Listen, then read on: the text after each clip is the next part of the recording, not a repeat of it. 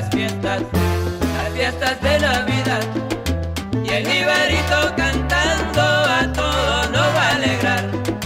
Como muchas que nos recuerdan, el más remoto rincón. Se escucha el Ibarito cantando su inspiración. Señoras y señores, aunque ustedes no lo crean, bienvenidos a lo que será la tercera temporada de otro podcast bursátil. Eh, Ni lo quisiéramos, porque no lo queríamos. no lo queríamos, pero, Oscar, pero- Oscar nos obligó. no lo queríamos, pero, Especial de Navidad. oiga, qué, Fueron, qué ama- fueron todos amablemente obligados. amablemente obligados. Oiga, pero qué cantidad de mensajes que nos dejaron en redes sociales, el buzón del oyente, mejor dicho, llenísimo eh, de mensajes pidiendo que volviéramos a, a perder el tiempo. Yo no entiendo por qué les gusta que les hagamos perder el tiempo, pero bueno. Eh, señores, pues volvemos otra vez. Eh, esperamos eh, durar otros 50 episodios otra temporada. Vamos a ver si, si nos da la energía y si tenemos tema, porque en esta bebé, Es que no- uno nunca sabe, ¿no? No nos sirvió de nada mandar indirectas por Twitter para que nos contrataran en el gobierno. Nos tocó volver a grabar. No, es que solamente, solamente están contratando a los vecinos de, de la señora Alcocer, entonces, como no somos vecinos, paila, no pudimos. Pero bueno. Eh, don Januciño, muy buenas tardes, qué gusto escucharlo nuevamente. No, muy buenas tardes. Estoy súper emocionado de estar en otro episodio de otro podcast bursátil, la tercera temporada. Ya estamos como rápidos y furiosos. Ya vamos como por no sé cuántas temporadas de este podcast vamos a tener. Y como yo les dije, no Pero nos usted faltaba decidió encima. imitar, usted, Así, pero más usted malos. decidió, usted, eh, ya nos decidió imitar el, el peluqueo de Toreto desde el capítulo 1, ¿no? Claro, por supuesto. De acuerdo, de acuerdo. Bueno, eh, increíblemente eh, hicimos 100 episodios, dos temporadas y bueno, arrancaremos No un tercer año de esta vaina. Sí, pero Solo con, la los- cara de, con la cara de Paul Walker después de que sufrió el accidente automovilístico. Uy, no, qué, qué humor tan negro, real. qué humor tan Eh, negro, Joan. Joan tan Menos mal, Joan es el gordito que robaba en la tractomula y le pegaron un tiro. Porque le da rabia a Marí, que no le dé rabia. No, no, ustedes No. arrancaron con toda. A Don mí no me Joan da Ramírez, rabia. qué placer escucharlo. Bienvenido otra vez a otro podcast bursátil. Gracias, ya me había ido. Ustedes, porque son así, hombre? porque no dejaron morir esta cosa con, con dignidad, con algo, con el punto uno de dignidad? Bueno, pero aquí estábamos, ¿no? Felices, contentos. Eh, se dio la OPA, pues, de, de Cemex. Un buen mal, pues, un buen valor para que compré abajo. Eh, saludos a la gente de Fénix Valor, eh, que le van a subir la prima al doble. Ah, no, mentiras, ya no. No le van a subir la, o, o será que sí igual la va a subir, pues o la va a subir proporcionalmente. Yo quiero un- eh, saludar a la gente de Fénix Valor y Orlando Santiago y preguntar que ahora pues que se va a vender a 4.730 esa huevonada, si es eso, ¿cierto?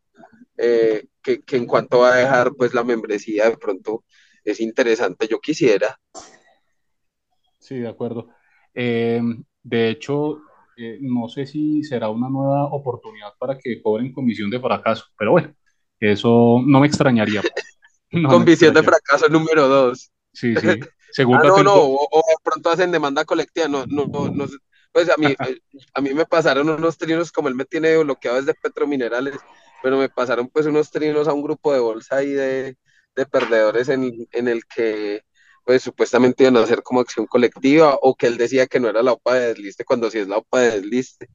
En fin, uno leí unas cosas ya, yo no sé si es que el man está tomando ya por ser Navidad. Puede ser, puede ser que ya esté entradito en tragos, pero eh, lo que puede pasar es que sea una segunda temporada, ya que estamos hablando de temporadas, una segunda temporada de comisión de fracaso. Bueno, eh, señor Oscar Cadena, muy buenas tardes y bienvenido otra vez a otro podcast bursátil. Muy buenas tardes, Henrito. Qué bacano estar nuevamente acá. Sí, Se le nota la alegría. Sí, sí, bastante. No, sí, sí, sí, sí, estoy contento. Lo que pasa es que fue una luchadera con ustedes para que volvieran a grabar. Lo único que los motivó fue venir a cobrarlo de Cemex. No, En no, fin. no, no, no. Yo les Es dije verdad, sí, es verdad, es verdad, si no yo no hubiera vuelto. No, yo, Pues yo por lo les dije, hasta enero. yo siempre les dije, lo que pasa es que la gente no lee bien el comunicado. Faltaban 99.900 episodios y la gente creyó que el podcast se había acabado. Pero bueno, no nos extendamos más, vamos a saludar a nuestro amigo el capitán Jesucristo. ¿Cómo estás? Salúdeme bien, viejo mano, si no, no, cuelgo. Y no lo salude bien, suerte Juan Pablo. Estimado capitán, muy buenas tardes. Comandante, ¿cómo está? Muchas gracias por ese saludo tan afectuoso, tan, tan cálido a María. ¿Qué Un diferencia? turbulento, ¿Qué diferencia? turbulento saludo para usted. ¿Qué más? ¿Cuántos llevan? ¿Cuántos tragos llevan? No, Ni uno. Ninguno. Y Ni entre más uno. nos demoremos grabando esto, van a ser tengo ¿Cuántos tamales? rápido ¿Cuántos para irme a- tamales, a ver. Bueno, se acerca la María, muchas muchachos. gracias por el saludo. Hágale, hágale, pues, ¿cuál es el orden del día, señores? Bueno, empecemos eh, de las cosas menos relevantes y dejamos lo de Cemex para el final. Eh, algo Sí, importante señor. que pasó esta semana, eh, nuestros amigos japoneses eh, que hicieron un mundial maravilloso que fueron eliminados en penales de una manera triste, porque realmente tuvieron fútbol para hacer más. Eh, hicieron esta semana eh, un aumento eh, en las tasas y en las curvas de los bonos bastante, bastante fuerte y nada de lo que esperaba en el mercado, bastante fuera de lo que esperaba el mercado. Entonces, obviamente, el mundo está un poquito nervioso con, con lo que está haciendo nuestros amigos japoneses. Don Oscar, eh, si quiere profundícenos un poquito el tema eh, de lo que está pasando con los bancos en Japón, en el Banco Central de Japón. Yo lo primero que, que quiero hacer notar es como Henrito tiene claras las prioridades, ¿no? Dijo, vamos a arrancar de lo menos importante a lo más importante que es Cemex. O sea, que el Banco de Japón que está movió a todo el mundo quede primero bien, acá no. Esto, Pero, no, pero es, que, es que si lo dejamos de, de primeras, eh, dejamos primero lo de Cemex, solo hablamos de Cemex, porque ustedes están que se hablan de Cemex. No, esos son los gurús como el Capi que ahí publicó que vendió todo. Ese man es eso, por eso lo invitamos. El man publicó que vendió toda su posición entre 5.500 y 5.800. Eso es tenerle el timing al, al mercado. Pero bueno, lo, berraco el es que, lo es, berraco es que él publicó la venta en Tri y resulta que él tiene la vivienda. no, no, no, era de la vivienda, era de la Era vivienda, vivienda, era de la vivienda, y sé que, y sé que más de uno terminó con úlcera de ver eso. Yo sé que, yo sea, sé que por, por ahí el flaco lo- le respondió, no. Lo más heavy es que saben en qué niveles operó yo. Eso es lo peor. En unos niveles. Pero si ven, no les digo que, que arranquemos hablando de otras cosas que no es Cemex, porque ustedes tienen en Cemex. Bueno, está bien. Perdón, perdón. Sí, señor, perdón. Bueno, Disculpe, Banco patrón. de, Banco de Oiga, Japón. sí, Henry, calla al invitado que no deja hablar. Cállese, capitán. Ahora sí, Oscar.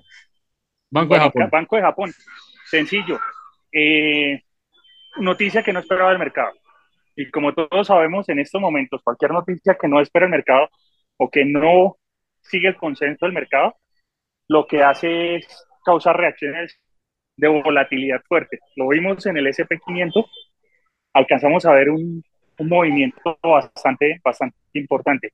Y eso mismo va a pasar eh, de acá en adelante, cualquier noticia la van a sobrereaccionar. No me voy a extender más porque todos ustedes me vaciaron y dijeron que el capítulo tenía que ser de una hora. Entonces, ahí lo dejamos. Bueno, don, don Capi, implicaciones para el resto del mundo de lo que, de lo que acaba de mencionar Oscar. ¿Usted cree que esto va a seguir así crítico en, en Japón, que, que se pueda agravar todavía más la cosa? O sea, desde mi ignorancia, el, el mercado y pues todos los actores, lo que, lo que más temor les ha dado de la noticia aquella de Japón es pues el mero hecho que, que ese país es tal vez el más endeudado respecto a su PIB eh, en el mundo. O sea, se, si mal no recuerdo las cifras de 250% de su PIB eh, en deuda. Y, si, y bueno, son casi 30 años de estanflación, de, perdón, de crecimiento, de, crecimiento cercano a cero, con tasas muy bajas, pues que ellos son, suban sus tasas como de una manera tan inesperada, ese es el temor del mercado, que eventualmente se le estalle esa, esa papabomba a Japón con semejante tamaño de deuda, eh, pues por, por controlar el, el, el exceso de consumo, ¿no? pero pues bueno, ahí lo dejo porque yo soy ignorante y pues yo vengo representando a Flaco Capital y pues en Flaco Capital no, no sabemos mucho. Saludos para el querido amigo Flaco Acero. Eh, bueno, muchachos, otra, otra noticia interesante eh, de esta semana, que, la podemos hablar muy rápidamente, es que para variar, una empresa que nunca lo ha hecho, eh, nuestra querida Canacol eh, reportó un split inverso que fue aprobado y que se hará cerca de la segunda, tercera semana de enero. van a entregar una acción por cada cinco acciones de ordinarias y como siempre, esta es otra, otra empresa que en gobierno corporativo y con los poderes minoritarios, pues eh, les da como a, rata en balde. Don Janusinho, ¿qué opina de este nuevo split en Canacol? Pues miren, en Canacol hemos visto esa, ese tipo de movimientos varias veces, pagar con acciones, todo ese tipo de cosas. Y si miramos Canacol, no es de las acciones del sector con las mejores métricas ni que esté más barata. Realmente, pues es un emisor con el que yo estudié hace mucho tiempo pues, en el portafolio, pero no, no volví a entrar. Me parece que hay otros emisores que son más llamativos, por lo menos en mi caso. Y que anuncian eso, pues eh, a veces no tiene mayor repercusión porque pues es simplemente lo que, parecido a lo que hizo éxito, ¿no? Entonces, o por X acción te dan más o recogen eh, y ponen que es menos flotante en, cuanto al número de acciones y te dan ese valor. Pero para mí, pues, me parece que Canacol es un poco de anuncios y anuncios y anuncios, pero lo que acabo de decir Henry, el minoritario bien y salud. Entonces, pues no, es un emisor que yo siga mucho, pues, pero bueno, pues ahí va, ¿no? Anuncios y anuncios y anuncios como todo en la BBC, puros anuncios y, y de efectos como tal en la valoración del activo, no pasa mayor cosa. Muy bien, doña Lucito, gracias por su opinión. Bueno, otra cosa interesante que pasó esta semana fue eh, la reversión del porcentaje que no se cumplió en la OPA de, de BHI. Recuerden que hubo un prorrateo y el porcentaje eh, que fue devuelto a, a, los accionistas de BHI eh, se hizo eh, desde inicios de esta semana. La acción ha tenido un comportamiento supremamente errático y volátil. Alcanzó a estar cerca de los 200 pesos, subió nuevamente en un rebalanceo probablemente, es, es, lo que hemos visto nosotros, hasta los 240, que eso fue el viernes pasado, y esta semana nuevamente va otra vez eh, vía los 200. Don Oscar Cadena, cuéntenos eh, qué opina de lo que estaba pasando con BH. Bueno, es eh, el típico movimiento de empresa de Sarmiento en el que él está estructurando su distribución accionaria. Vimos que Sadinco hizo su OPA eh, y a pesar de que tuvo la posibilidad de recoger un poco más, eh, no lo hizo, se plantó en el 25%. Eso plantea una situación específica para el emisor Banco de Bogotá, que quedó con un remanente de acciones de BHI que eh, va a tener que entrar a valorar a precio de mercado porque pues, es una posición pequeña y no controlante, y eso le va a introducir algo de volatilidad al balance. Entonces, posibilidad de que hacia adelante, ¿qué pueda pasar? Mientras no haya más eventos corporativos de esa acción, va a tratar de buscar el precio pre-OPA. Recordemos que alcanzó a oscilar en 180, 190. Eh, en algún momento hay dos posibilidades. O Sarmiento sale y recoge ese puchito de Bogotá junto con el resto de la oferta que quedó sin satisfacer eh, y pues va estructurando más posiciones a través de otra de sus empresas, o definitivamente podemos ver algo muy similar a, a lo que sucede hoy por hoy con Villas, una acción bastante ilíquida y difícil de transar. Eso, pues, digamos que son los, los escenarios de lo que se puede venir para BHI. Lo del viernes, sí, efectivamente, un rebalanceo, un papayazo que aprovechó varias gente. Eh, en el mismo día se pudo comprar como a 208, 210 eh, y vender a 239 al final del día, ese viernes. Entonces, pues, bien por los que pudieron estar en esa movida. Muy bien, don Oscar, saludos al señor Néstor Neira, que eh, es uno de los principales oyentes del podcast y también quería su saludo. Eh, y uno de los que más chilla. Eh, Néstor, saludos. Usted es uno de los oyentes que más chilla, gracias. bueno, otra noticia, ah, bueno, una tercera opción, Oscar, es que deslisten la acción. Poco probable, viendo lo que pasa con las empresas de Sarmiento, que tienen una liquidez bastante baja, pero digamos que está también la opción de que deslisten como, como CLH. Y enseguida vamos a hablar de CLH. Eh, bueno, otra noticia esta semana. Eh, Después de propagandas, vamos a hablar de CLH. Henry, meta la pauta. No, ¿cuál pauta? Eh... Joan, meta la pauta Estación Caballito, no me haga quedar Estación, Estación Caballito, tradición argentina, campeones del mundo. Eh, kilómetros punto dos vía aeropuerto llano grande local 115 y segundo piso jardín latino en Medellín en el poblado. Ahora sí continuamos Henry. Choripanes mundialistas. Y un saludo también al señor Leider Méndez que yo sé que es muy amigo del señor Néstor Armando Neira. Bueno y, si vamos a pasar de saludo en saludo más bien ahorita antes de, de nos la semana. Bueno con concreto otra empresa que tuvo una noticia interesante esta semana eh, donde eh, comunican que eh, la empresa iba a dejar de participar en el tercer carril de Bogotá-Girardot. Eh, esto tenía pues un impacto bastante grande en el patrimonio de la compañía.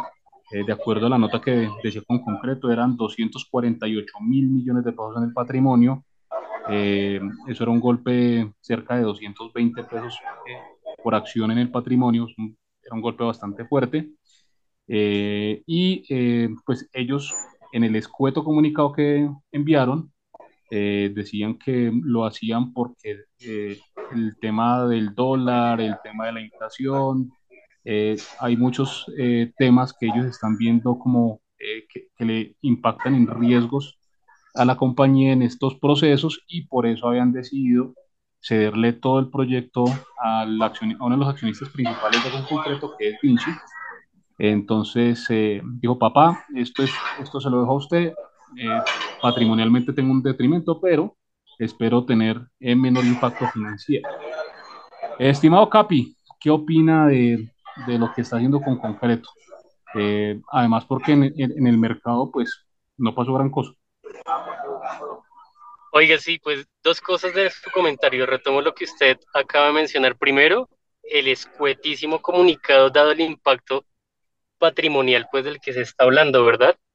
Eh, a ver, va a sonar como, como chistoso y como, como un poco, bueno, recuerden que representó a Flaco Corp eh, y pues en Flaco Corp, Flaco Corp, eh, o sea, si nos vamos a quebrar, nos quebramos, pero nos quebramos informados, no con, con un comunicado pues tan escueto, de verdad que que bueno, vamos a entregar una parte de la concesión y el impacto en el patrimonio es esto y ya, eso fue todo, esto fue sábados felices. Digamos que falta, no sé, cuál es el impacto real en eh, el panorama de riesgos, cuál es, eh, Oscar lo mencionaba, cuál es la probabilidad de ocurrencia de esos riesgos y por qué se llegó a, a una decisión de semejante magnitud. Estamos hablando casi del 20% del patrimonio de la empresa. Esa, eso pues como como que son las, las colombianadas de nuestra bolsa. Eh, y por el otro lado, pues sí me sorprendió es que realmente el mercado no, no se apresuró pues a vender eso, a pesar que es una acción que creo que es, la, después de PF Sur, es como la, la que más tiene el pueblo, me parece. Tenemos, porque hago el disclaimer, sí, la tengo. Entonces, pues nada, ese es mi comentario. Si el impacto sobre la, sobre la empresa es que se van a proteger financieramente en el, en el plazo, en el mediano plazo y largo plazo, pues listo, que nos digan de, pues de cuánto podría, de cuánto podría haber sido ese, ese impacto financiero. Eh, y esa, o sea, debería haber alguna reducción en la deuda, no sé, o en los plazos de pago de deuda, no sé, pero nada de eso se dijo. Eso es como lo que le indigna a uno pues de esta bolsa a veces, ¿no?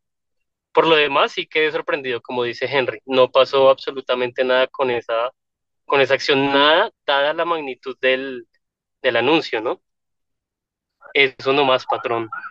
Pero vengan, una pregunta. o, o hay como una especie de comentario, ¿será que con concreto ya tenía un precio tan deprimido que ya estaba incorporado dentro del precio como tal todo lo malo, de lo malo, de lo más malo, que ya, qué cosa peor, ¿no? Es que, o sea, ya estamos hablando como de punto 16 patrimonial, ¿verdad? No recuerdo, punto 16 o punto 19, no recuerdo bien el dato. Está en punto 19. Estaba en punto, Eso, estaba en punto 16 y con este movimiento queda en punto 19. Es, igual está cotizando por debajo del 20% del valor en libros. O sea, está por eso imagínese usted, o sea, ¿qué perspectiva tiene una empresa que cotiza con esa métrica? No, pues va para el carajo. Sí, sí, están, está cotizando como si estuviera quebrada.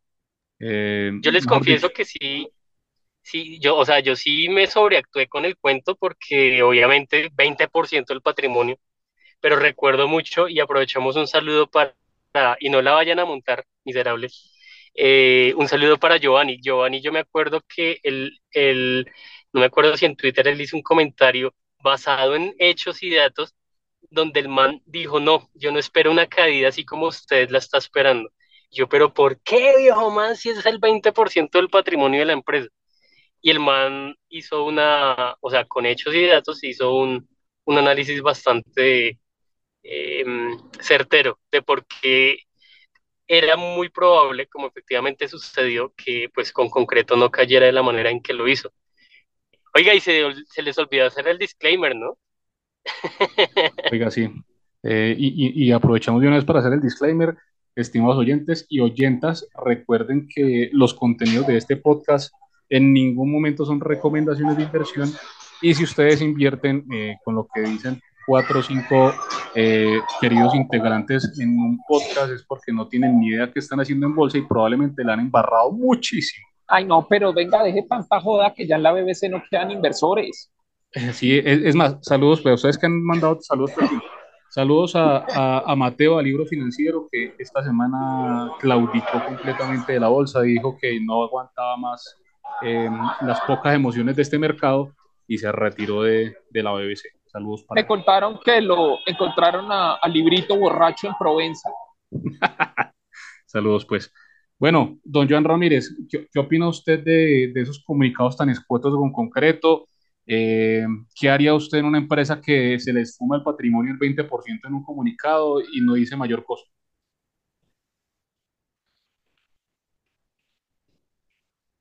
Ah, Joancito se fue. Se murió. Se largó. Debe estar borracho. Y está como Padawan. No, mentira. Algo así. Bueno, borracho. nos quedamos con las ganas de, tener la opinión de, Joan. Bueno, eh, entonces, eso pasó con, concreto. Realmente, de verdad, me, me aterra, me asombra eh, la fortaleza que mostró la acción con ese, con ese comunicado, con esa información. Eh, también saludos a, a Finxar. Vamos a hacer una campaña por menos Fénix y más Finxar, eh, porque realmente eh, Giovanni creo que hizo un análisis mucho, mucho más certero de, la, de, lo que pasaba con la empresa, con este comunicado, y pues realmente no, no la tumbaron casi.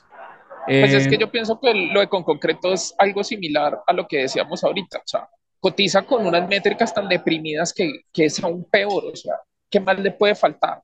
Yo creo que, es más, probablemente ya estaba hasta todo eso metido en el precio y por eso la empresa antes reaccionó al alza.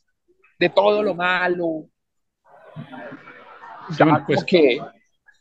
pues al alza, al alza tampoco, pero, pero digamos que yo sí esperaba un menos 20, una vaina medio, proporcional al. Pero es que hubo un momento en el día. yo sí lo esperaba así también. Pero hubo un momento en el día que estaba operando con ganancias, ¿no? Ah, sí, señor, llegó como 240. Sí, Ajá. De acuerdo. Bueno, igual terminó negativa la semana, pero, pero es poco para el tamaño de la noticia. Bueno, eh, volvió don Joan. Don, Joan, eh, eh, le estaba preguntando sobre su opinión de, de, lo que pasa con una empresa que esfuma el 20% del patrimonio haciendo una noticia y no dice ni dice muy escuetamente por qué. lo de con concreto. Sí, señor. No, pues yo creo que también es que el mercado ha cascado tanto las acciones, pues que otro, otro atacado más, pues yo no sé qué tanto le haga también. Es que, es que está muy todo, o sea, yo la verdad sigo muy constructivo en las acciones colombianas, o sea, la verdad con concreto no la sigo mucho, pero después de haber salido este mierdero pues, de, de lo de Yurituango, pues que ahí más o menos ha salido, pues porque eso todavía está en veremos, pero, pero me parece pues que ya el castigo es excesivo, pues lo que dijo el Capi, está cotizando como si la empresa estuviera quebrada, y tampoco. Eso, ni que fuera Bianca. Saludos a Capi, a, a su. Sí, mentiras, no digo nada. Eh, Uy, Henry, pero ahí sí le tiró a los ojos, qué pecado. Enrique, entramos, entramos de vuelta con los taches arriba. Feliz Navidad, Capi. Gracias. Qué gonorrea. Maldita sea. Al Némesis, nada más ni nada menos, acaba de saludar al Némesis. bueno, eh, ahora sí, muchachos, eh, pasemos a- al principal tema de esta semana, lo que ustedes más querían eh, hablar, y hablemos entonces de Cemex, Ah, yo creí que iba a decir que hablemos del Capi y a Bianca. Hablemos de, de Cemex, eh, que pues esta semana eh, la bolsa suspende la negociación de Cemex el día de ayer eh, porque el, el Cemex de España hace una OPA donde aparentemente eh, no era de desliste, o sea, la información como siempre súper ambigua y escueta, y las comisionistas pues aún más perdidas todavía, es que, es que daba tristeza. Eh, y eh, pues se para la negociación eh, y ofrecen un precio que está pero bastante, bastante, bastante por debajo de lo que estaba esperando la gran. Diga que es una gonorrea de precio. Y yo quiero citar en este momento a alguien que acaba de entrar en el Olimpo de los Gurús, el señor Oscar, Oscar Eduardo Cadena, que, que hizo un mero golazo a 5.500, un crack. Ahí yo vendí algunas, pero ahí gracias a él también me hice unos pesitos de una botellita de vino. Osquitar, gracias. Oscar, Oscar no toma, viejo man. Eh, le recibió la saquemos, pecho, hijo de puta. Saquemos pecho que goleamos por esto. En tu cara, Orlando. Un saludo a todos los clientes de. Feliz Valor. Bueno, eh, saludos a todos los clientes de Feliz Valor. Eh, Empecemos a cobrar Ay, otro Dios. podcast bursátil. Estamos cansados de ayudar. Bueno, el caso es, para cerrar, eh, el- la idea es darle el, el espacio a sus opiniones. Eh, Cemex entonces, Cemex España eh, hace la oferta a 4.735 pesos, cuando la gran mayoría del mercado estaba esperándola por encima de los 5.500 pesos, cerca de los 6.000. Otros grandes gurús como el señor el capitán Juan Pablo la está esperando por encima de los 8.000. Ahorita le doy palabra para que se justifique, eh, justifique su respuesta. Y eh, entonces toda la gente supremamente molesta con, con Cemex, eh, supremamente molesta también con las entidades eh, reguladoras, porque lo que están ofreciendo, pues no están de acuerdo, ¿cierto?, con ese precio, eh, pero parece que es de desliste, entonces no hay mucho que hacer, en teoría. Eh, le doy el paso primero a Capi para que, para que defienda su posición y, y de ahí en adelante pues seguimos. Don Capi. No, pues Henry, a mí lo que me sorprende es que sepan en qué niveles opero. A mí eso me parece increíble. Eh, pero, pero no, ya hablando en serio, nada, pues me descaché y ya, viejo man. Me descaché y pues uno en- se descacha pues en medio de su ingenuidad.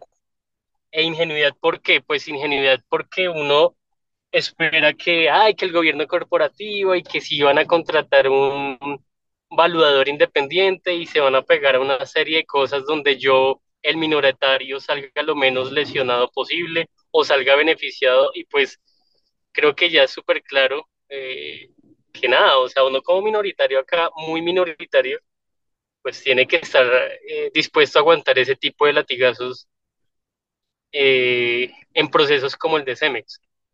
Sí, eh, tenaz, pues que ya hayan, hayan hecho una emisión hace no sé cuánto a cuatro mil, no sé cuántos, o a cinco mil, yo ni me acuerdo. Y ahora están vendiendo, estén ofreciendo recomprar a cuatro mil, no me acuerdo. Eh, pues sí, tenaz, pero pues es la bolsa, es eh, la ley a veces del más fuerte y ya. Desde Papi, la emisión fue a 12 Capital- mil. La emisión Ah, fue a 12.000, 12 mil. La emisión fue a casi Imagínese 6 esa vuelta. dólares y están ¿Y ustedes recogiendo se a acuerdan? dólar. ¿Ustedes se acuerdan cuando los precios objetivos de Cemex, creo que el más bajito era como 15 mil? Yo alcancé a invertir con un precio objetivo de 18 mil pesos. Imagínense, ¿no? Alcancé a ver precios objetivos de 18 mil. Sí, es- y es que en dólares, o sea, en serio, en dólares ellos emitieron a casi 6 dólares y ahorita están Más de seis. recogiendo, están recogiendo Más a de un dólar. Imagínense eso. Más de A 6, menos Henry, porque ellos, ellos emitieron con un dólar a 1820 y algo. O sea, emitieron como a 6.25, 6.30 dólares. Y No están es recogiendo a dólar.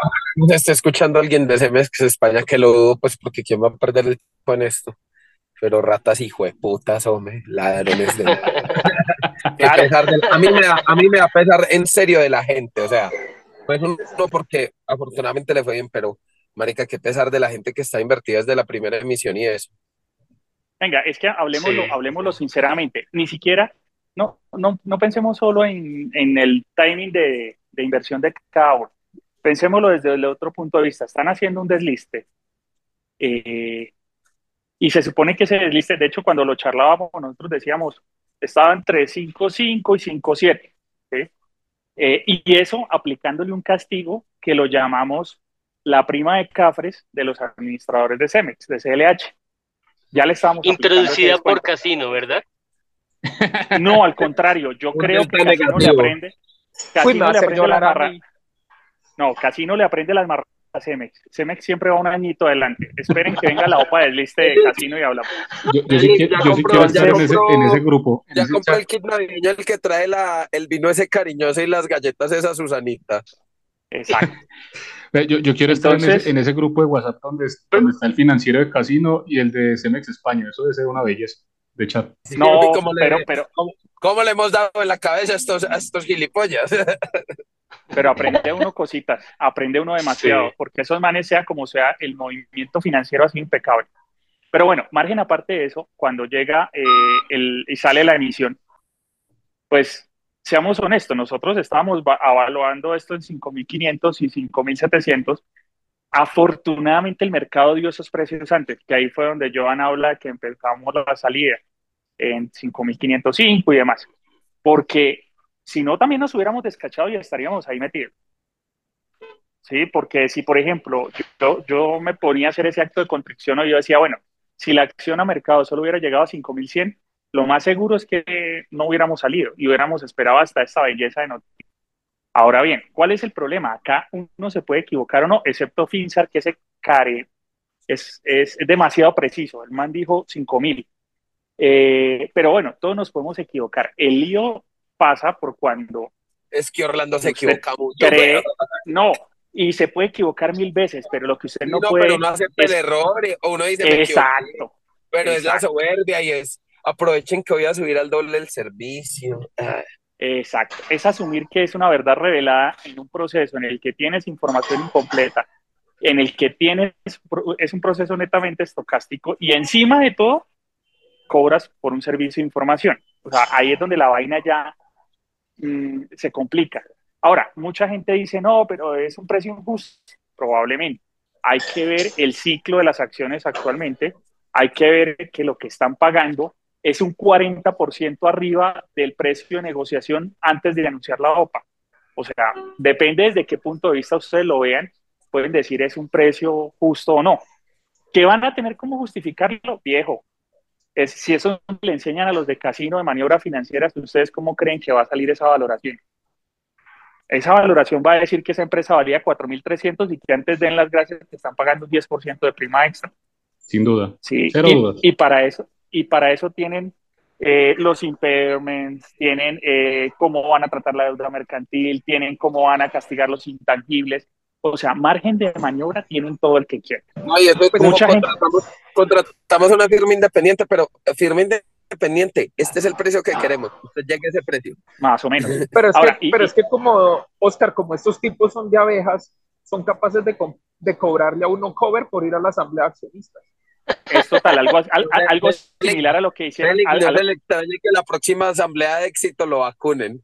La, Algo pro- similar la a lo próxima que- asamblea de éxito me cobran cover por entrar 15 luquitas consumibles, Eh, 5 mil. a ustedes les parece chiste, pero esa anécdota, a mí me comentaron que la gente de Omega Pro que les metieron una tumbada, les cerraron la plataforma, no pueden hacer retiros, encima de todo, y les cobraron 50 dólares por entrar a una reunión en donde les iban a informar cuáles eran los siguientes pagos. No me crea tan pendejo. Y la O sea, gente los pagó, Los de CEMEX son un santicos entonces, viejo man. tal cual. Ahora, ¿qué es lo que pasa? Y acá es donde viene la, la parte importante eh, y es que se viene. A mucha gente le han metido en la cabeza que es fácil pelear. ¿Se puede pelear? Sí, se puede pelear. ¿Se puede solicitar arbitraje? Sí. Pero ya no va a ser un arbitraje tan sencillo porque estamos hablando que ellos dejaron claro que la jurisdicción después del desliste es España, porque es una empresa domiciliada en España. Eso implica unos gastos y un tiempo que la gente de pronto no estoy tan seguro que tenga contemplado asumir. No estoy diciendo que vayan o no a la OPA, eso va a ser decisión de cada quien. Lo que sí podemos decir es que el margen de maniobra que va a tener el minoritario en este proceso es bastante limitado. Esperemos, eso sí, pues eh, que ya sé que hay adalides de la justicia que están proponiendo liderar una reclamación ante la superfinanciera que en últimas, pues no sé si sea el, el ente adecuado. Me río, me Eh, río bajito. oja- vea, ojalá le salga, estamos hablando de la plata de la gente. Salga, la verdad, sí, o sea, ya sin reírme. Sí, huevón, pero es que Sí. eso, eso no sabemos cómo es Pero- el proceso en Colombia. Exactamente. Joan, Es Colombia. Joan, deje de burlarse la gente o si no el niño Dios no le trae regalo. Ya No, me no, trajo y no. súper bueno. Tal cual. En- Bueno, entonces ahí es donde uno dice, no, man, o sea, hay que esperar a ver qué desenlace va teniendo esto, pero tampoco, ven- na- tampoco venderle a la gente la expectativa de que no, que fijo eso lo recalcula. No, en este pleito la probabilidad realmente es baja de que, de que se ajuste.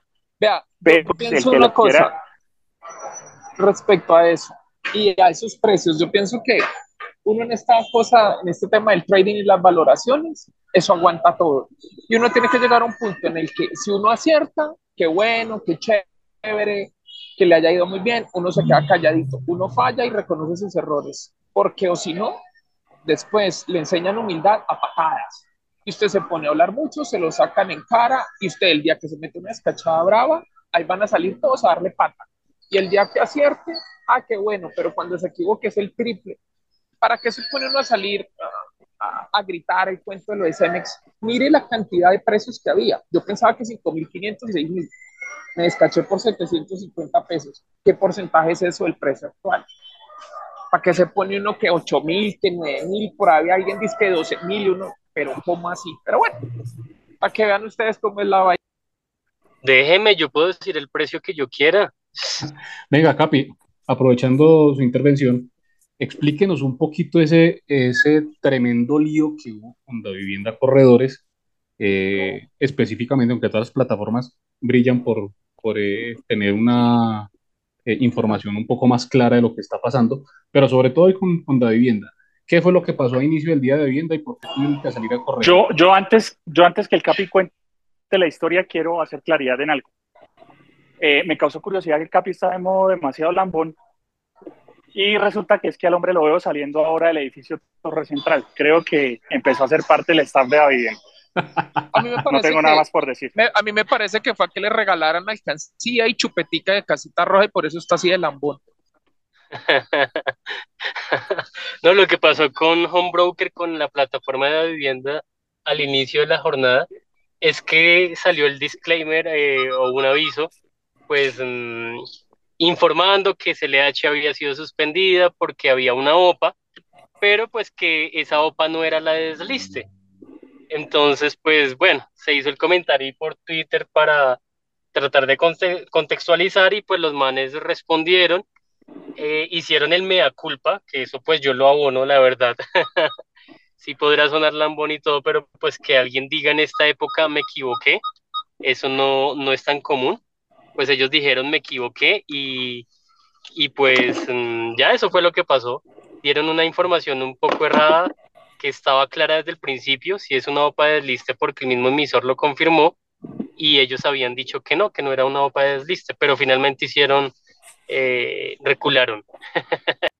No, pues que ridicularon si era el- su plan inicial. Ay, si ven esa forma soft No, del Capi de muy- contar esa historia, No, no, ¿Puedo- el Capi ¿puedo está, pero contarla muy, de mi- desde muy mi estilo? ¿Puedo, puedo Claro, contarla El con mi estilo? contó mi estilo Orly.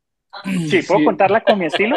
Estuvo soft. Eh, Oscar, pe- eso, Listo. cuéntala a tu estilo y adicional, eh, haz hincapié que afortunadamente la acción no estaba transando, porque cuando estuviera transando les cuento que Sí, es que al Capi, al Capi se le, Sí, sí, se sí. le olvidó ese pequeñísimo detalle. Sí, Básicamente, tienes razón. En ese lado tienes los, razón. ¿eh?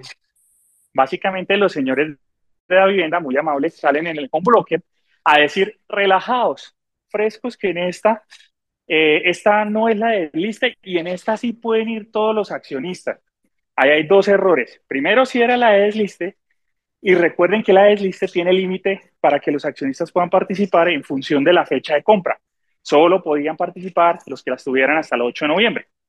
Desde el 8 de noviembre, perdón. Lo que yo les dije, el pico y cédula de la OPA. Eso. Y luego, eh, pues empieza la gente a, a elevarnos consultas de venga, pero si no es la de liste, tal. Aún con el comunicado de Cemex, le entrega, hicimos la prueba con un cliente de vivienda, le entregamos el comunicado de Cemex y el man con el comunicado le escribe a su corredor. Y el corredor le dice, no, es que no es la del liste.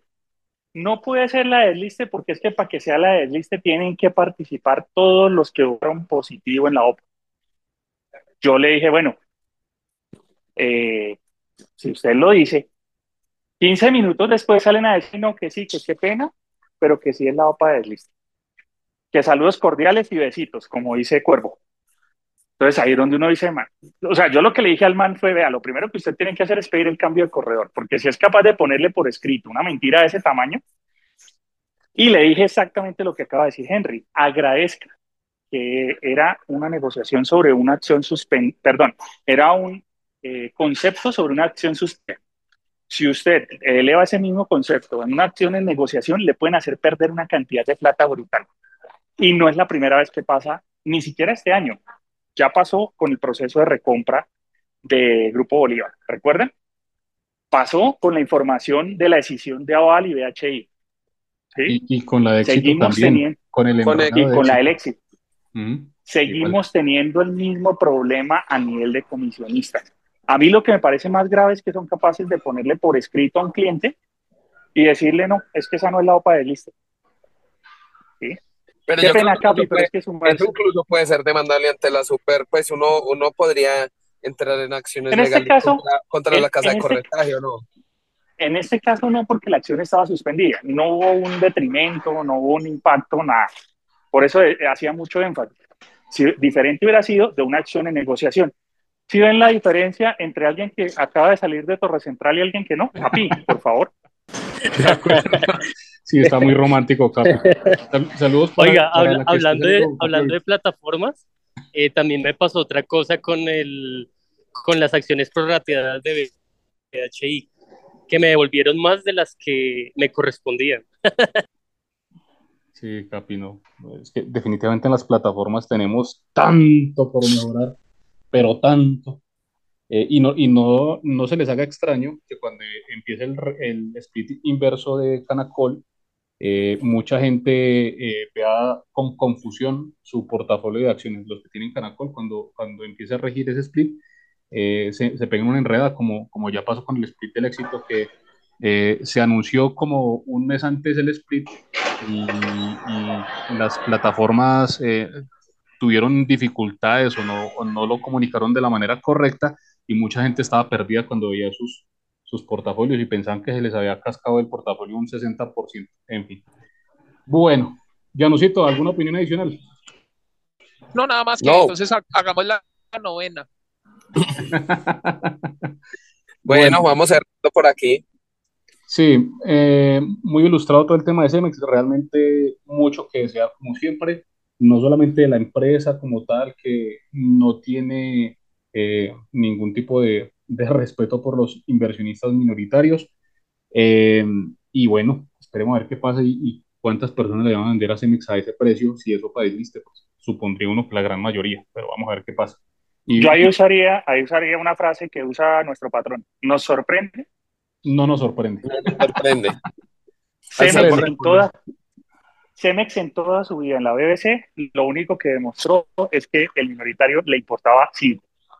Sí, Lo hizo desde el gobierno corporativo, desde las movidas estratégicas, desde la forma de manejar los balances, desde la forma de aplicar los impairments, desde la forma en que decreta dividendos y el día que, que notifica que recibe los dividendos emite la OPA desliste, de la forma en la que Maceo misteriosamente se ha venido aplazando y solo va a entrar a operar después de que se deslista, de la forma en la que lanzó una OPA 3250. Ahora, brutos nosotros que le vendimos, nosotros con mercado que le vendimos a ese precio. Pero ajá, eso es lo que hay. Eso no le quita que los de, lo que Cemex hizo fue una marranada en toda regla en su paso por la BBC. Total. Bueno, eh, pasemos ahora al Colcap. Eh, Tu muchachos, taina, tu Venga. turuma, tu taina. Tuturumaina. Venga, eh, esta semana el Colcap cerró en 1252. La verdad, yo no esperaba este precio del Colcap eh, cerrando año. Yo, yo pensé que esta i- iba a cerrar incluso un poquito peor, muy cerca de los 1200. Bueno, cerró en 1253. Eh, desde el maravilloso evento en el cual el, el candidato Rodolfo Hernández se fue para Estados Unidos eh, a bailar en, en los yates, eh, la BBC ha caído prácticamente un 30% a, a precios de hoy. Eh, gracias, querido Rodolfo. Y eh, muchachos, nos queda una semana de negociaciones. La próxima semana no va a pasar absolutamente nada. Esto es recontra muerto, pero eh, hagamos el descache de la semana. Don Janus, eh, ¿cuál será su pronóstico para la próxima semana? Teniendo en cuenta, repito, Joan, 1253. Yo creo que, yo creo que la verdad va a haber muy poco movimiento. Yo creería que por ahí un 1250, 1255. Me voy con 1255 porque hay que tener en cuenta que, por ejemplo, en Estados Unidos viene cien- 255, listo, sigamos para acabar esto. porque no se desconecta de una vez. Yo, yo digo que 1250. No, ustedes están tan lejos de 1253. No, mejor dicho. Yo Joan, digo, 1200 yo digo 1254. Oscar. 1253. 1220. Uy, usted se fue Ah, bastante bueno, abajo. se fue al otro extremo. Bastante abajo, bastante abajo. Eh, yo estoy no tan lejos como, como Oscar, porque me parece que 33 puntos para una semana donde se mueve absolutamente nada. Creo que está muy, muy agresivo Oscar con, esa, con ese descenso. Pero eh, yo sí creo que unos 1240 o 1235 más que ahí. Eh, no vamos a llegar a los 1200, pero en esos 1250 tampoco creo que se quede. Y rally navideño, ¿cómo estuvo el, el rally navideño? No hubo. Eh, El rally navideño es que el dólar va para 4.400. no, ta- tampoco. Sí, el que se fue en corto en dólar. no, El Capi quedó- está pensando con el deseo. Quiere decir Sí, que no, va a viajar en estos días. No, Capi está enamorado, de verdad. Cada vez creo más en, en- en la teoría de Oscar. El Capi está enamorado porque en una semana eso no llega a 4.400 ni a valer. Yo no sé por qué yo creo que al capitán le cobraron la boleta de Bad Bunny en dólares, por eso quiere que baje.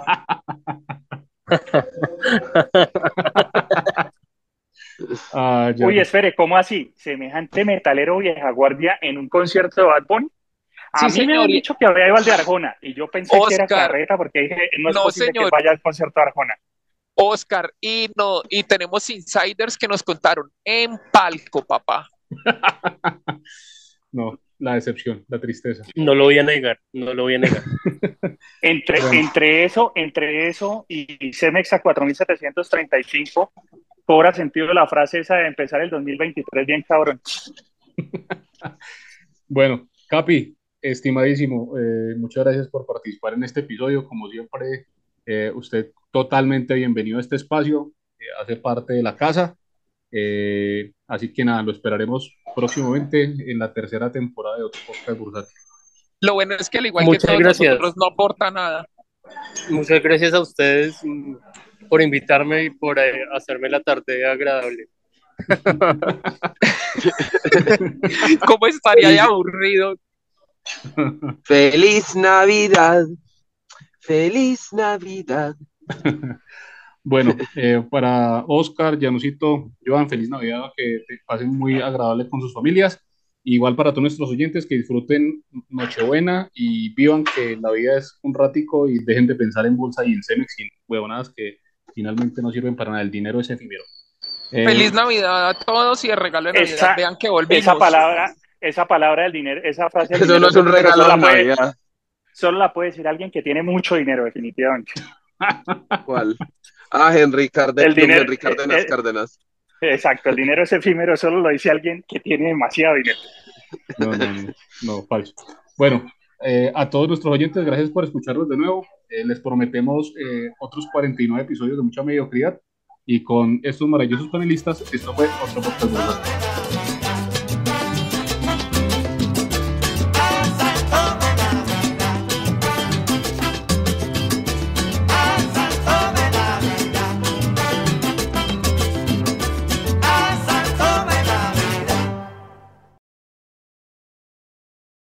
Pero mira cómo lloran los traders en el río, pero mira cómo lloran viendo el colcap caído.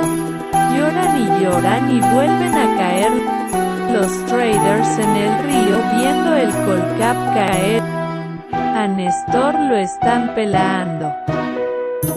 Entre comprita y comprita. Hace mil compras a diario y nunca se rehabilita. Pero mira cómo lloran los traders en el río, pero mira cómo lloran viendo el colcap caído. Lloran y lloran y vuelven a caer. Los traders en el río viendo el colcap caer. Pero mira cómo lloran los traders en el río, pero mira cómo lloran viendo el colcap caído. George nos está purgando un par de veces al mes. No importa que uno se salga. Janus nos vuelve a meter.